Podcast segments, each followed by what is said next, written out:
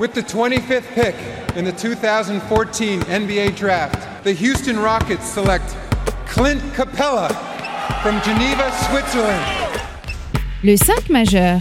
Chaque semaine, c'est 100% Suisse Basket. Game clock now at 5. Malajan, what's he going to do? Feeds it. Dushan Malajan nails the three! Has there been a bigger shot in the history of Swiss basketball? Ice running through his veins. David Pinto, Florian Jass. Bonjour, buongiorno, good morgue, bienvenue à toutes et à tous dans votre talk show basket préféré, le 5 majeur, l'émission qui dit tout ce que le monde du basket pense tout bas. Et pour m'accompagner en sortie de week-end du Final Four, il est là, à mes côtés, votre expert basket préféré, Florian Jass. Hello mon Flo, comment il va? Récupéré? Eh ben, il va pas mal, il a récupéré un petit peu en retard, hein, la faute à ce diable qui nous a dérobé le câble d'ordinateur qui sert de régie pour votre émission, c'est pour ça qu'on a un petit peu de retard. On le cherche toujours. Hein. Voilà, on le cherche toujours. Donc si vous avez des, des nouvelles de lui, quelque chose, on va dresser un petit portrait robot et puis euh, voilà, partager autour de vous. Euh, On est à la recherche de ce câble. de retrouver le coupable. Alors, pendant rien louper de l'actu Swiss Basket et NBA, ayez le bon réflexe en allant sur notre site internet, hein, le5majeur.com, et retrouvez-nous également sur les réseaux sociaux. On est partout, at le 5 majeur. Tout en lettres. Et pour réécouter hein, les épisodes précédents de votre podcast préféré, rendez-vous sur toutes les diverses plateformes d'écoute. Allez, sans transition, on ouvre notre page Swiss Basket avec le dénouement du Final Four de SBL Cup qui s'est tenu à Montreux tout au long du week-end. Une finale somme toute attendue entre le leader du championnat Genève et son dauphin au classement Massagno, remake de la finale de 2019 remportée par les Genevois. Et ce sont de nouveau les joueurs d'Andrei Stimats qui sont sortis vainqueurs de ce duel sur le parquet du Pierrier pour s'adjuger le quatrième trophée de l'histoire des Lions de Genève après une victoire 78 à 60 face aux Tessinois. Mais avant de revenir en détail sur cette grande finale et le bon respect des traditions, on démarre par les 5 points du 5 majeur. Et pour commencer, Genève qui a montré sur ce week-end de compétition qu'ils étaient au-dessus du lot. Oui, il y a eu match à chaque fois, hein, les deux fois d'ailleurs. Mais c'est quand même eux qui s'imposent au final Les avec patrons. brio.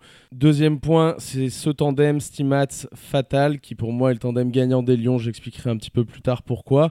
Troisième point, l'intensité qui était la clé du week-end, je trouve, qui a été plus ou moins bien maîtrisée par les deux équipes. On a vu notamment Massagno envoyer beaucoup de fois les Lions de Genève sur la ligne de lancer France. Beaucoup trop. cher au final. Quatrième point, c'est Massagno qui sombre physiquement avec un quatrième quart fantomatique. Ils mettent que 4 points, il me semble, et on avait déjà mentionné ses soucis physiques. On se posait un petit peu des questions. Là, on avait peur et c'est clair que ça a craqué en fin de match. ouais. Globalement, cinquième et dernier point, les absences qui font mal du côté tessinois parce que tu avais à la fois Marco Maladian bah, qui a joué sur une jambe un, un match sur deux. Pascal Choukou, on sait qu'il a des difficultés en ce moment physiquement. On l'a vu encore se blesser d'ailleurs lors de la demi-finale face à Union. Donc ça te coûte un petit peu cher forcément ce manque de rotation sur la finale. C'est clair que ça aura coûté cher aux Tessinois, mais on y reviendra un petit peu plus tard. On va démarrer par ton premier point sur ce succès genevois et les Lions qui ont été au-dessus du lot. Et je me rappelle des propos d'Imad Fatal après la demi-finale qui expliquait qu'offensivement, c'était pas une prestation très aboutie des Genevois. Ça a été un petit peu la même chose euh, lors de la finale ce dimanche. En somme, les Lions nous ont pas livré, tu sais, deux prestations où tout te sourit, t'es dans une réussite absolue et tu te dis bon, déjà que c'est la meilleure équipe du championnat jusque-là, ils ont été chaleurs, ils sont allés récupérer ce trophée. J'ai pas eu cette sensation-là des Lions de Genève, ce qui en dit long d'une certaine manière sur la marge qu'ils ont par rapport au reste des équipes de SBL. Et c'est ça qui est assez dingue finalement, c'est que les gars, tu les vois dans des moments d'adresse en dessous de tout standard habituel. Ils ont été mis en difficulté notamment par Fribourg, mais par Massagno aussi. Mais c'est pas la question. Dans les moments qui comptent, dans les quatrièmes quarts finalement, là où il faut, tu sais, quand il y a l'odeur des titres un petit peu qui s'approche, on avait mis sur un post sur Instagram d'ailleurs le fait qu'il veut Ivanov tout au long de sa carrière. Lui, dès que ça sent le, le titre, il est comme un, un requin, on avait dit, Un dans requin un océan de ouais. Voilà, ils ont des gars qui sont capables de t'amener Sabekis notamment qu'on avait on avait dit on attendait justement ces moments-là pour voir s'il aurait été fait triple menace, on voit clairement qu'il l'a, il est très très dangereux à la création.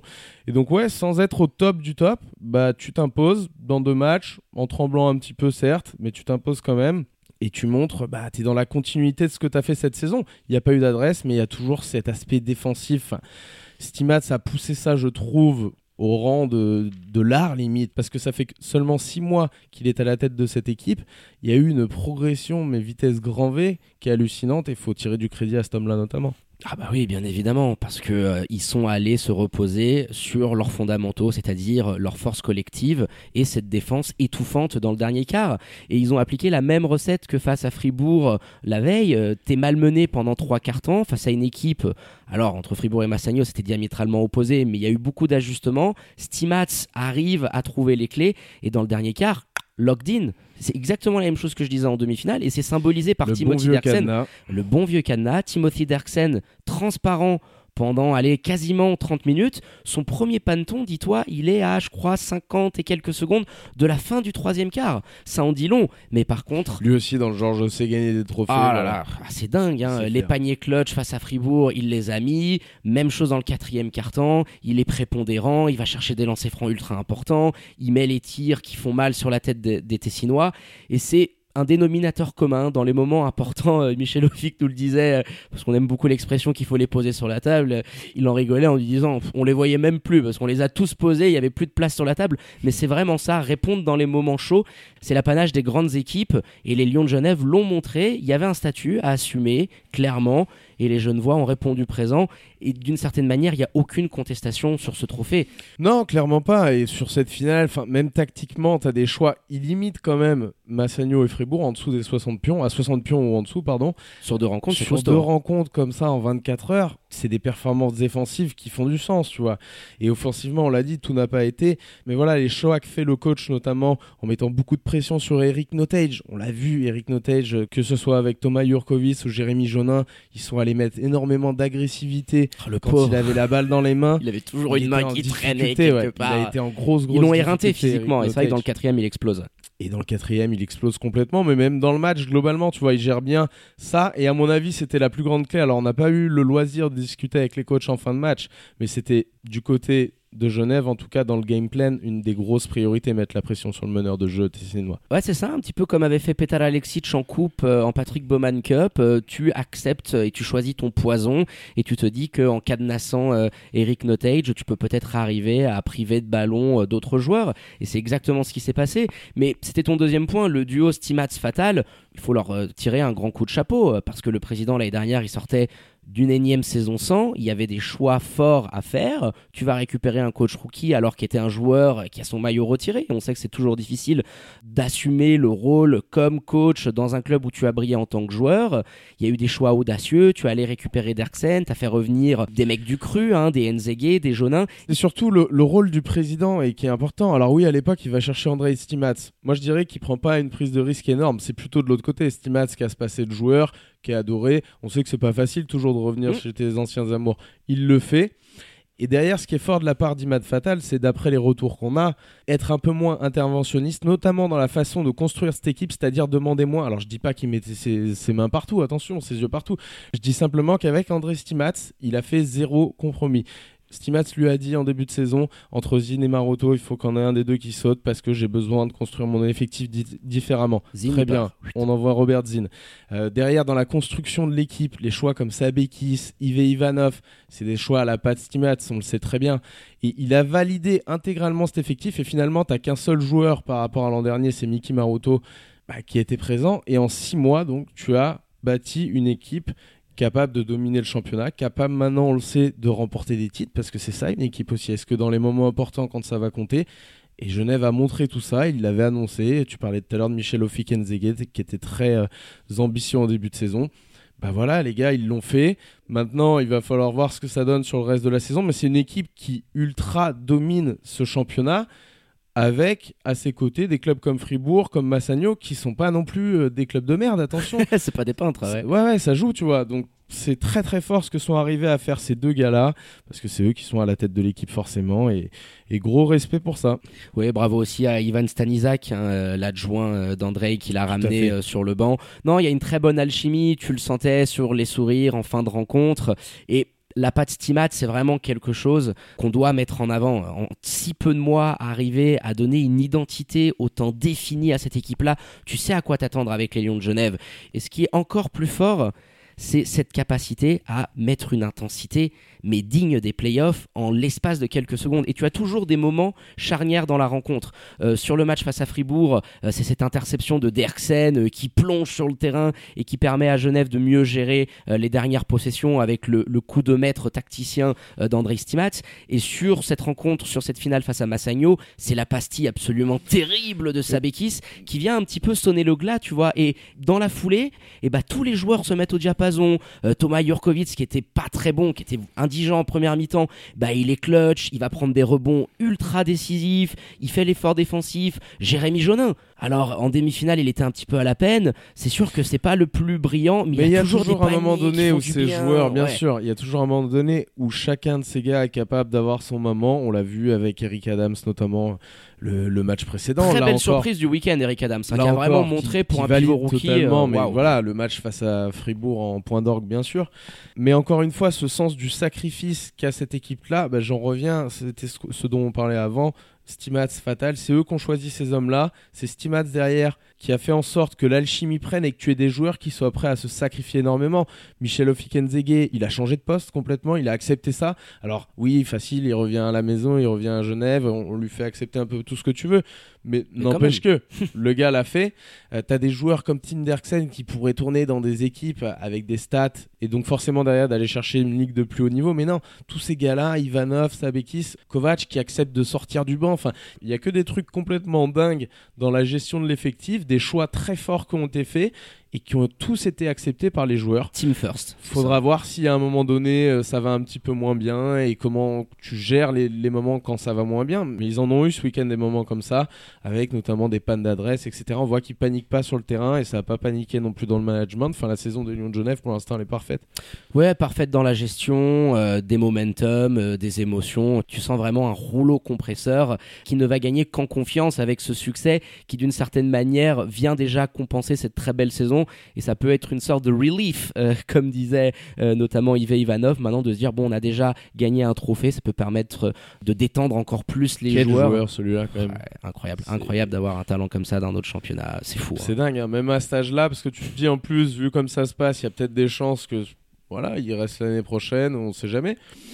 Bah, tu sens quand même une équipe qui est aussi bâtie pour l'Europe. On aimerait bien voir euh, ce groupe dans la continuité. Euh, Je pense que, c'est le next step. Et c'est là qu'on verra, parce que le teamwork a ses limites à un moment donné. Si tu veux performer à un niveau mm. encore plus haut que celui-là, tu auras besoin d'intégrer dans ton effectif des, un joueur, euh, probablement américain, en tout cas étranger, qui soit capable de te prendre les choses en main dans les moments ultra clutch, encore plus et de manière encore plus forte sur de l'isolation. À mon avis, pour passer le step du dessus, il faut intégrer tout ça sans salir, on va dire, l'esprit collectif que tu as, notamment défensivement. Donc ce sera la grosse tâche, en tout cas, s'ils veulent passer euh, au step de la Coupe d'Europe, les Lions de Genève. On va scruter ça sur euh, les semaines à venir. Et pour essayer de relier ce qu'on disait juste avant, hein, l'intensité qui avait été la clé du week-end côté Genevois, et son corollaire, eh ben Massagno qui a sombré. On émettait beaucoup de doutes euh, à l'issue de la demi-finale, parce qu'en plus, bah, tu avais joué quelques heures après les Lions. On sait que en termes de rotation, bah, tu donnes beaucoup plus de minutes à tes cadres côté tessinois que côté Genevois.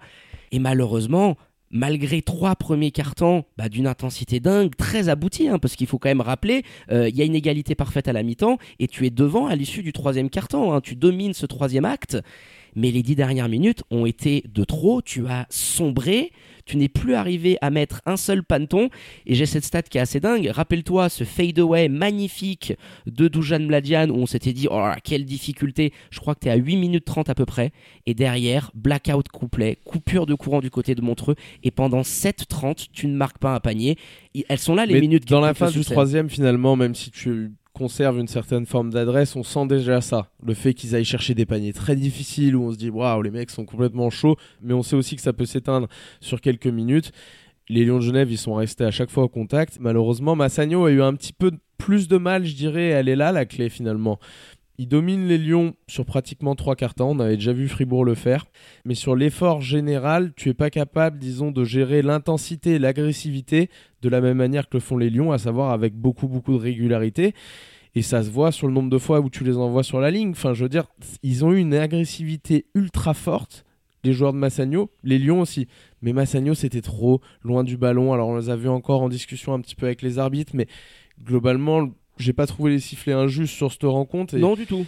loin du ballon, tu mets tellement de pression dans les contacts avec des joueurs qui sont pas en plein pic de forme, comme Pascal Choukou, Uros Lokar, Marco Mladian qui était un petit peu blessé, enfin, que des joueurs qui manquent un peu de mobilité et forcément, bah, t'es sanctionné dans les écrans mobiles, dans les mains qui traînent un petit peu trop et de manière bah, beaucoup trop répétitive pour pouvoir gagner un match de ce niveau-là. Quoi. quasiment la trentaine de fautes et c'est un petit peu le revers de la médaille parce que c'est grâce à cette tactique, à cette intensité dingue que tu as pu tenir Genève sur trois cartons mais ça t'a coûté trop cher parce que regarde, tu as Marco même s'il est sur une jambe, il prend très rapidement 3-4 fautes et du Lui, coup il pas joue grave. plus. C'est pas très grave. Williams fait plus mal. C'est Oki qui fait mal parce qu'il a trois fautes. Début du quatrième carton, il prend sa quatrième faute pour une faute offensive et dans la foulée 30 ou 40 secondes derrière, il est expulsé. Et ça t'enlève tellement de solutions sur les lignes extérieures qu'au final, bah, avec Isaiah Williams en, moins, Pascal Choukou qui est expulsé également, mais bon, la rencontre elle est déjà pliée, bah, tu avais une équipe de Massagno qui, dans le dernier carton, a tiré la langue, n'avait plus la capacité de temps en temps d'aller faire une faute stupide parce que tu amenais trop souvent les jeunes voix sur la ligne de lancer franc. Et il y a aussi ce mérite des jeunes voix qui sont dit bah, vous voulez jouer à ce jeu-là, et ben on va voir qui va perdre en fin de match. Et rappelle-toi, le premier quart, sur les 21 pions inscrits par Genève, il y en a 15 sur la ligne de lancer franc. 15 non, non, sur mais 21, bien sûr, ils énorme. ont été, ils ont été énorme. toute manière agressifs de la mauvaise façon par moment et Ah, tu trop cher. souvent, tu le payes forcément très cher. Après, sur les fautes et l'agressivité, ils ont eu un peu plus de mal à gérer aussi avec les solutions, la profondeur de banc, et ça on le savait, parce que de l'autre côté, t'as Ofik Nzege, je crois qu'il doit être limité en dessous des 20 minutes parce qu'il fait 4 fautes très rapidement. Aussi, oui. T'as Donatas Sabekis aussi qui doit pas être loin des 20 minutes parce que pareil, il fait ses 4 fautes rapidement. Et tu es arrivé en incluant des gars comme Jonin, Qui prend 18 incluant- minutes. voilà. voilà, t'es arrivé à faire la différence. Que du côté de Massagno, tu avais pas parce que t'étais trop court, et j'en parlais dans mon dernier point, sur tes rotations. T'as Slokar qui peut pas jouer plus d'une quinzaine de minutes. Pascal Choukou, dans l'état qu'il est actuellement, bah, c'est une vingtaine de minutes maximum. Enfin, t'as des joueurs, Notage avait fait 35 minutes la veille contre Neuchâtel. Voilà, c'est des sollicitations qui ont été peut-être trop grandes. Douzan doit jouer longtemps aussi. Enfin, forcément, tu as moins de bancs de base, mais derrière aussi, tu as fait des choix un petit peu dans tes rotations en début de match en laissant absolument certains joueurs sur le terrain qui t'ont mené à ta perte. Ouais, bah tu manques de rotation sur le poste de meneur en backup. Hein. Alexander Martino, euh, il avait fait 2-3 bons matchs en début de saison et puis derrière il galère. Oki qui n'était plus là. Sur les lignes extérieures, bah, tu sentais clairement que quand Doujan ne pouvait pas mettre un panton, c'était compliqué. Eric Notage était dans un de ces soirs où l'adresse n'était pas forcément au rendez-vous. Alors il est allé gratter beaucoup de points sur la ligne de lancer franc, mais ça ne t'a pas permis. Douzan n'a pas une adresse énorme aussi. hein. Non, bah, il s'éteint euh, en fin de rencontre parce que dans la première mi-temps, c'est lui qui les maintient en vie. hein. Il inscrit quasiment la moitié des points de Massagno. Mais dans le deuxième acte, euh, physiquement, il est défendu aussi de manière un petit peu plus serrée. Et même s'il te marque toujours des paniers assez dingues, là, je me rappelle de ce euh, tir à trois points. On l'avait, je l'avais mis sur les réseaux sociaux où il prend un end-one. Mais dans le dernier carton, bah, ça prenait des tirs casse-croûte. euh, Genève avait haussé le ton et tu sentais que Massagno n'avait pas les solutions. Que ça soit physique, Quand les extérieurs sont aussi bien défendus, de toute façon, que ce soit les ailes, parce qu'ils aiment bien partir des ailes, Massagno, tu contrôles bien le pick and roll, tu contrôles bien les shooters qui sont à l'extérieur parce que tu as une agressivité sur les lignes de passe qui est quasiment parfaite. Et forcément, tu les mets en difficulté offensivement, cette équipe-là, on le sait. De toute manière, c'est un peu une équipe d'artistes qui se repose aussi sur des qualités individuelles et intrinsèques très fortes, chacun de leurs joueurs étrangers pratiquement, même de leurs joueurs suisses.